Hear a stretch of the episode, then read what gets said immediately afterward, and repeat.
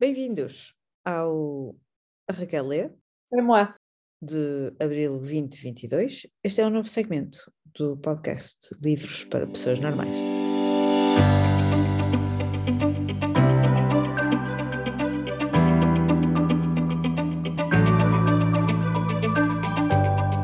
Bem-vindos! Episódio bónus. Episódio bónus! Nova rúbrica, novo segmento deste podcast completamente experimental, em que perguntamos à Raquel que livros é que ela leu no passado mês e que nos vem falar hoje. Então, eu li, dos que eu vou falar, Os Melhores Anos, da Kylie Reid, O Último Olhar, de Miguel de Sousa Tavares, e A Biblioteca da Meia-Noite, de Matt Haig. Uhum.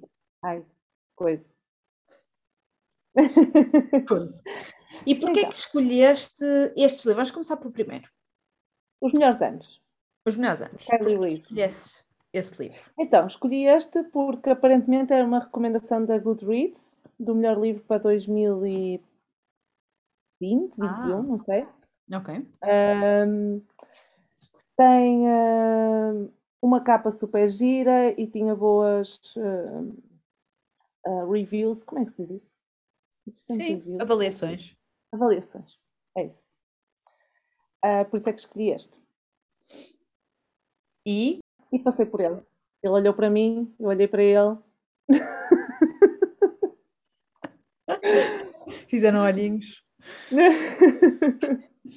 Amor à primeira vista. e a capa é gira. Gosto muito desta capa. Recomendarias os melhores anos a um amigo? Não. e graça. Mas é assim, a um não amigo, eventualmente. Ah, não, não recomendaria. Ahm, porque é uma coisa completamente pessoal e intransmissível, não é? Acho eu. Não, é assim, a história é acerca de. Basicamente, o- a base, a base deste, deste livro é, acer- é, é, é sobre o racismo intrínseco nas pessoas, mas isto é muito, uma, uma coisa muito de cultura americana que eu não alcancei de todo.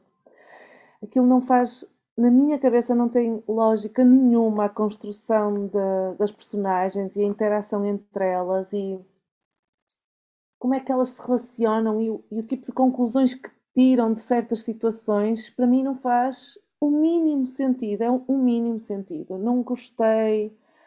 Às vezes avançava a história até um ponto que eu não conseguia perceber eh, tudo o que não tinha sido dito. Não, para mim aquilo não tinha uma lógica, faltavam ali ahm, eh, ações que tinham acontecido para chegar a- àquele ponto de amizade entre as pessoas. Não, eh, não gostei da construção das personagens, não percebo o, o ambiente em que aquilo se passa, eh, portanto, consigo perceber que gostem, mas se eu tivesse que dar, vamos dar estrelas. Portanto, de 0 a 10. Muito Goodreadiana. Por acaso não, só descobri o Goodreads para há um mês, tu sabes disso. Mas eh, vamos dar de 0 a 10. Eu não gosto assim de 0 a 5, parece muito pouco precisa. Ah, De 0 a 10 eu daria tipo um 4 a este. Teve nega, um bom. Para mim. Ok. Pronto, este é o primeiro. Uhum. Quanto ao segundo, último olhar, de Miguel de Sousa Tavares. Olha, para começar, é super giro porque eles puseram ah, as páginas, portanto, a parte exterior, o que se vê quando o livro está fechado, a cor das páginas é amarela. É super giro. Sabes como é que é? Sei, sei. E Eles fizeram isso noutros livros dele. Por exemplo, o Equador, acho que é o Equador, acho que é vermelho. Olha, fica super gira essa ideia. Chama imensa atenção. E gosto muito do- dos livros que li de Miguel Sousa Tavares. Quer dizer, também só li dois, o Equador e o Rio das Flores, que são maravilhosos. E comprei o último olhar por causa disso, porque tenho gostado dos outros livros dele.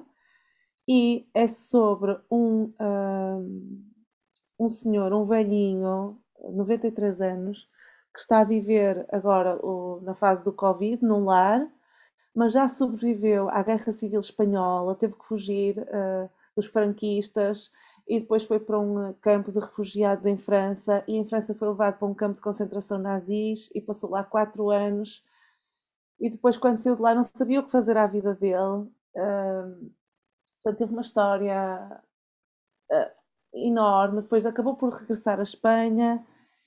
E quando já estava a ficar uh, incapaz de tomar conta de si próprio os filhos decidiram pô-lo no lar.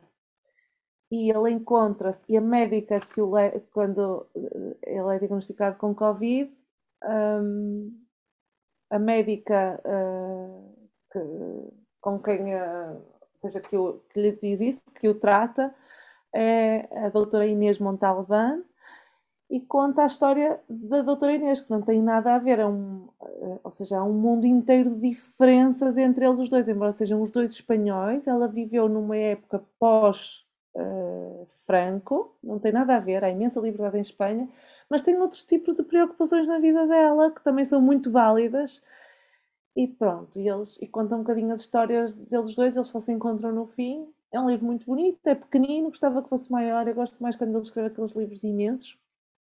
Uh, e recomendo, claro que sim. E dava um 6 ao último olhar. 6, 7. 6 até 10. E gostaste assim tanto? Gostei, mas houve outros que gostei muito mais. Não posso, também não posso, eh, não é? Esbanjar assim estrelas. Vamos lá ver. Ok. E depois há aqui um que é o último, que é A Biblioteca da Meia-Noite de Matt Haig, que. Matt Haig coisa. Matt Haig coisa. Uh, que é um livro super levezinho, Nunca o escolheria pela capa, tem uma capa horrorosa, mas tanto em português como em inglês. Para mim aquilo tipo, não, não tem nexo nenhum, tem parecem coisas desconexas a capa. Não gostei, eu pessoalmente não gostei nada da capa, nunca o escolheria, só que eu ouvi num podcast um, a Helena Magalhães do Book Gang a, a falar deste livro. Eu acho que ela teve exatamente a mesma opinião que eu, que é um livro super levezinho, não te ensina assim nada de muito especial. Ele tenta ensinar-te que a vida é sempre importante, há sempre coisas boas para viver na vida e não sei o quê.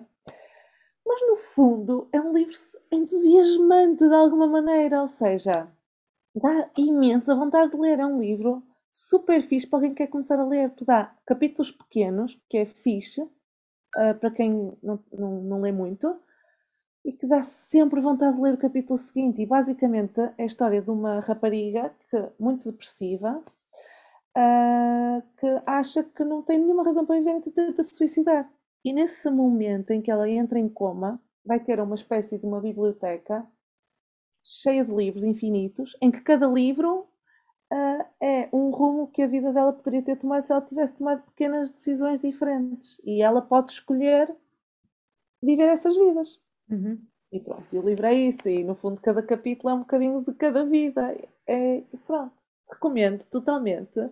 Em termos de escrita, se calhar diria que é um 5, mas em termos de recomendar, é um 8 ou 9. Ok, ok. E é isso. E é o Raquel Lê deste mês. Obrigada! Beijinhos! Beijinhos!